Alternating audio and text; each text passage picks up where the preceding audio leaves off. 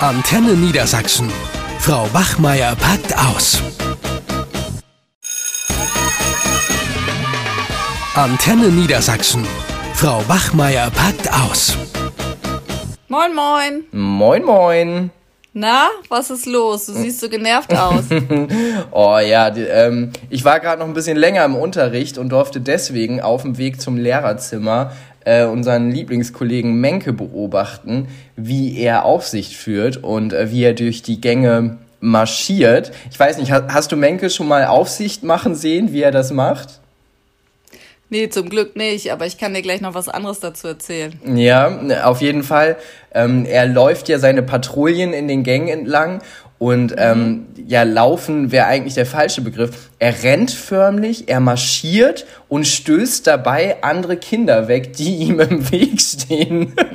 das ist ein super absurdes Bild. Also er, er marschiert, schnauft dabei, das macht er absichtlich so ein bisschen schauspielerisch und durch dieses Schnaufen möchte er praktisch signalisieren, Achtung, hier kommt Menke, macht Platz und wenn die Kinder keinen Platz machen, dann rennt er die um und schreit sie dann noch an, wenn sie am Boden liegen. Und ich sehe das gerade und dachte so, was ist hier denn schon wieder los? Das ist total absurd.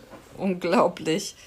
Du, äh, ich habe gehört von seiner Klasse, dass er bei den Mädchen, von denen er denkt, dass sie nicht so ganz helle wären und auch von den Jungen, und da meinte er, das sind die meisten bei ihm in so einer Oberschulklasse, die, ne, die Mädchen nennt er alle einheitlich Chantal und die Jungs nennt er alle Kevin.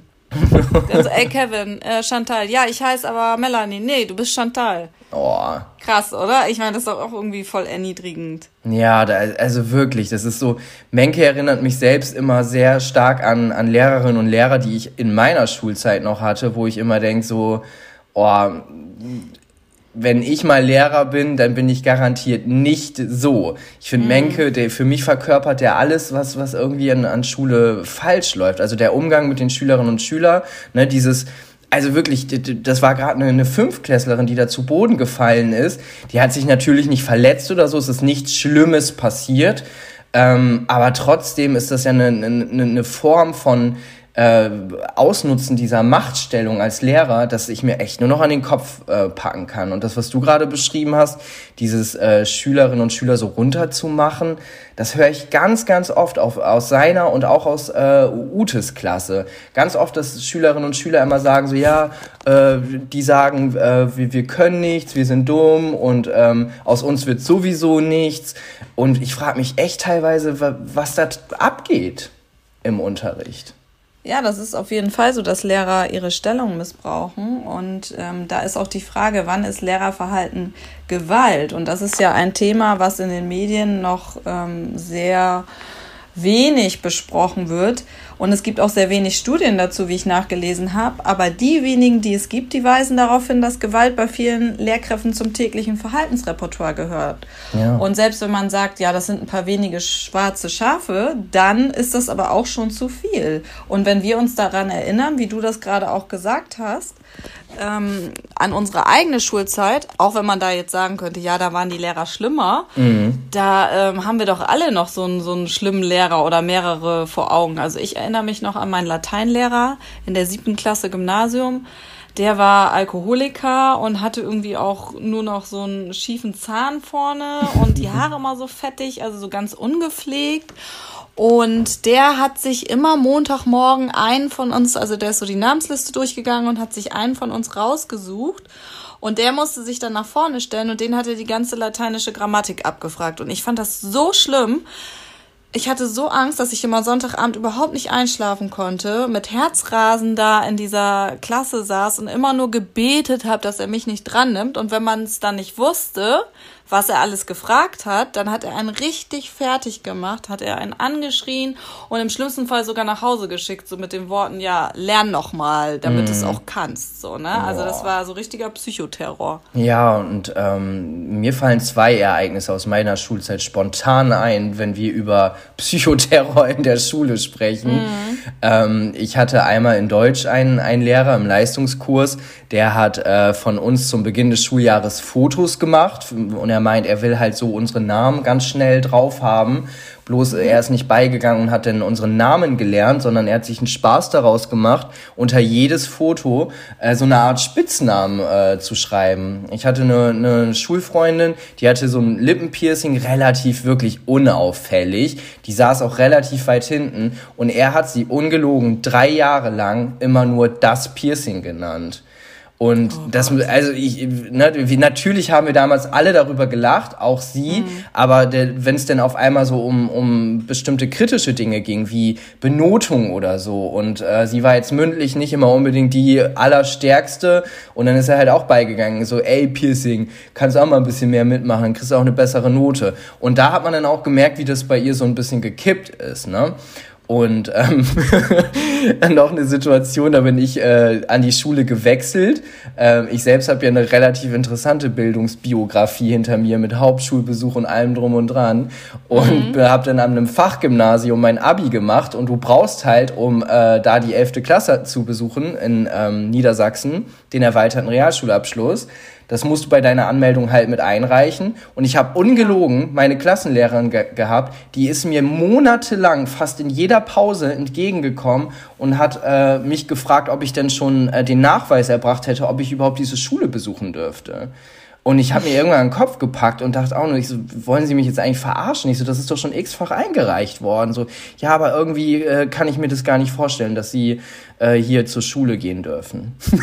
Motivierend. Ja. Ja, aber da sind wir schon beim Stichwort. Das ist total demotivierend und ich würde das noch ein bisschen tiefer fassen. Ähm, wir sehen das ja auch bei unseren sogenannten schwarzen Schafen im Kollegium, also gerade so Ute und Menke, die wirklich ihre Schülerinnen und Schüler beleidigen, bloßstellen, die Noten öffentlich nennen vor der Klasse, auch gerade die schlechten, obwohl man das ja eigentlich auch gar nicht darf, verspotten. Also das ist wirklich, äh, wie wir schon gesagt haben, so eine Art Macht Machtmissbrauch. Ich weiß nicht, was denen das gibt.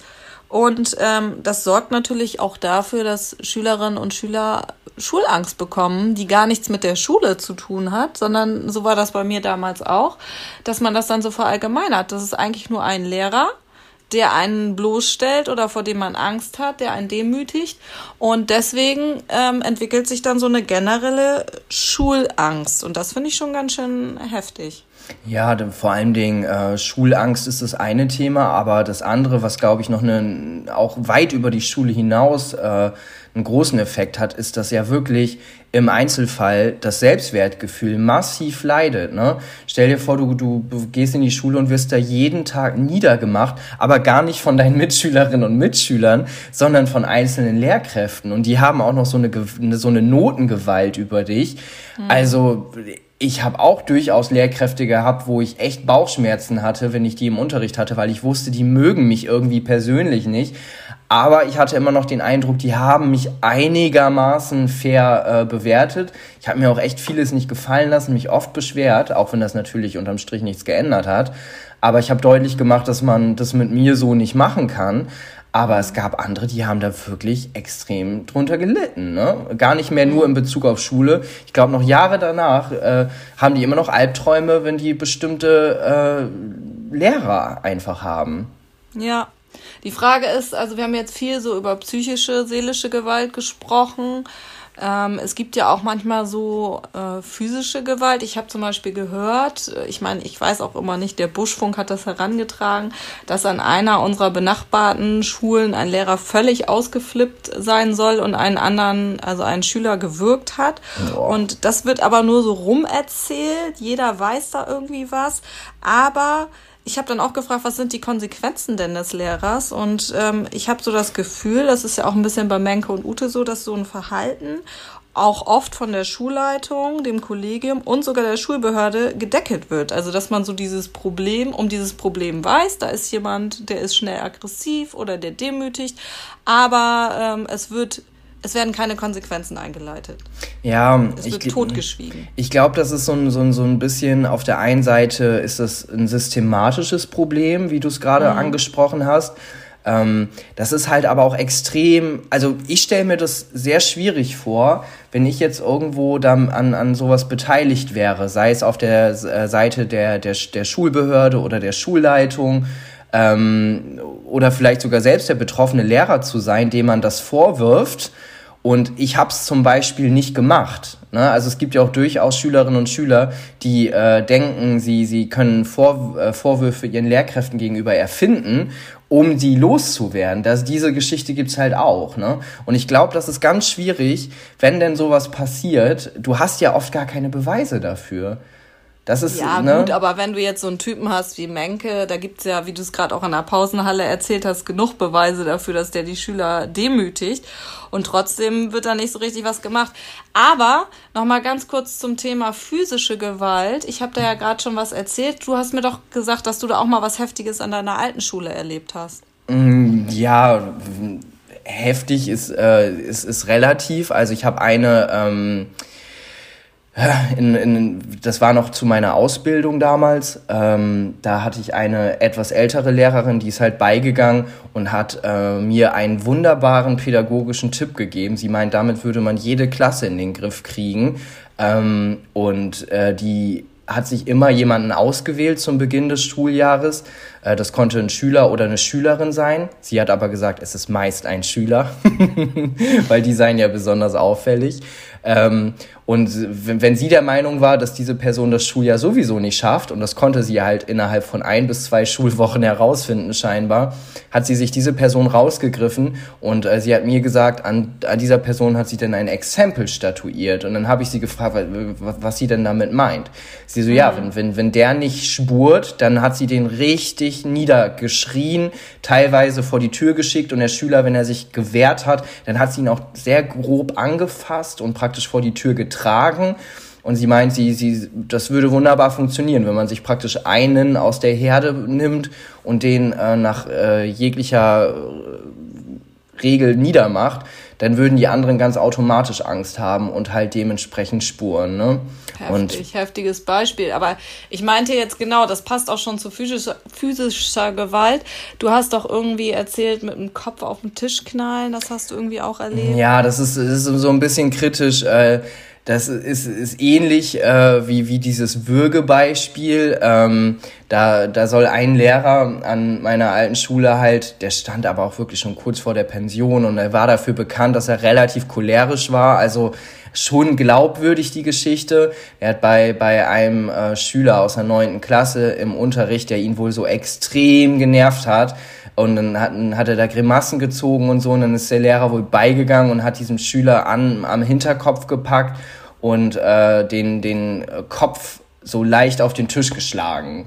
Hm. So, ne? Und als, als das, das ist eigentlich ähnlich wie das Würgebeispiel. Äh, da war dann halt so, ja, komm, der geht ja eh bald in Pension, ne? Lass uns jetzt hier bitte da nicht so ein Aufhebens drum machen. Hm. So hat man das genau, halt. richtig. So hat man das halt mitbekommen. Ich war halt nicht ja, selbst. Ja, das passt nicht ja. Das passt natürlich zu dem, was ich gesagt habe, dass das auch irgendwie so ein Tabuthema ist. Die Frage ist, wie geht man mit solchen schwarzen Schafen um? Weil es einfach zu ignorieren ist doch der falsche Weg. Oh, das ist so ein extrem schwieriges Thema, ne? Wie geht man mit Rassismus in der Polizei um? Das ist auch, also das geht auch in so eine Kategorie, wo, wo jeder weiß, also jeder weiß, es gibt Gewalt an Schule, sie ist oft sehr versteckt. Also diese Form der physischen Gewalt ist, wenn sie, glaube ich, häufig auftreten würde, da würde, glaube ich, leicht was unternommen werden. Also, ne? Mhm.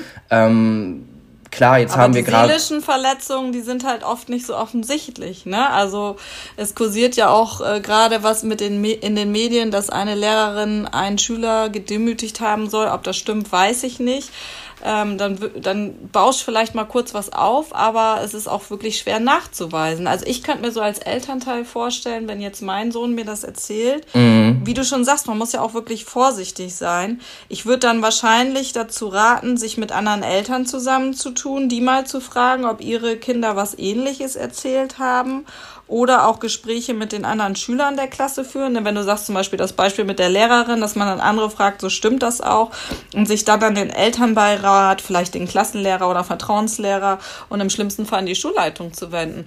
Was man jetzt so als Kollege und Kollegin äh, machen kann, finde ich auch schwierig, weil ich meine, ich höre der Klasse zum Beispiel zu, wenn sie sich über Menke beschweren. Oder ich kann mir auch einen Kommentar ehrlich gesagt nicht verkneifen, wenn mhm. ich höre, dass er jeden Schüler äh, Kevin und jede Schülerin Chantal nennt, die er für äh, dumm hält. Äh, das ist klar, aber ansonsten rate denen zum Vertrauenslehrer auch zu gehen, im schlimmsten Fall zur Schulleitung, aber sonst viel mehr kann man auch nicht machen, außer dass man vielleicht anfängt darüber zu sprechen. Mm, ja, also ich würde schon, schon ein Stückchen weitergehen als zuzuhören. Ne? Also wenn, wenn mir was auffiele. Also, ja, vielleicht maße ich mir da auch ein bisschen zu viel an. Zum Beispiel das, was ich dir heute mit Menke aus dieser Aufsicht heraus erzählt habe. Das ist ja schon so eine Situation, so, hm, nehme ich das jetzt einfach hin? Aktuell tue ich das. Gehe ich direkt mhm. zu Menke, spreche ihn drauf an, der wird ausflippen, das weiß ich jetzt schon. Also das genau. ist praktisch vergebene Liebesmühe. Überspringe ich Menke direkt und gehe hier äh, zu Frankie, unserem Schulleiter ha, der wird mir dann wahrscheinlich auch sowas sinngemäß sagen, wie hier komm, der ist doch eh bald weg, ne? Also, ne, reg dich nicht so auf. Es ist ja nichts passiert.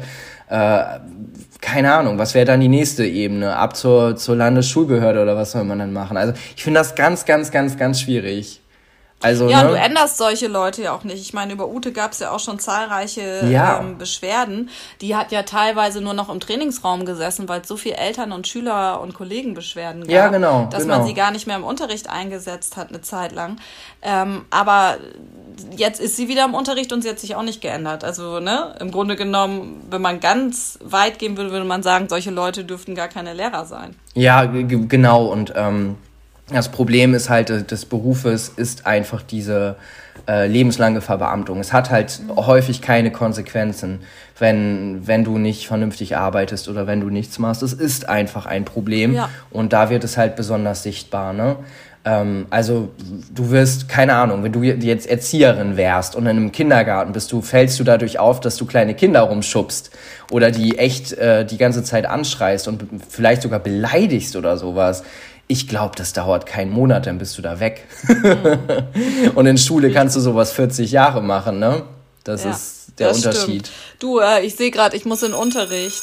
Ja, oh, Pause ist schon wieder vorbei. Ja, wir haben uns verquatscht. Ja, wie immer. Ja, gut. Äh, ich glaube, wir finden da gar nicht so einfach eine Lösung, aber es tut trotzdem immer wieder gut darüber zu reden und ich glaube, das ist die Hauptsache, das äh, zu enttabuisieren. Eine Produktion von Antenne Niedersachsen. Euch hat dieser Podcast gefallen? Dann hört doch auch Weiberkram, ebenfalls eine Produktion von Antennen Niedersachsen.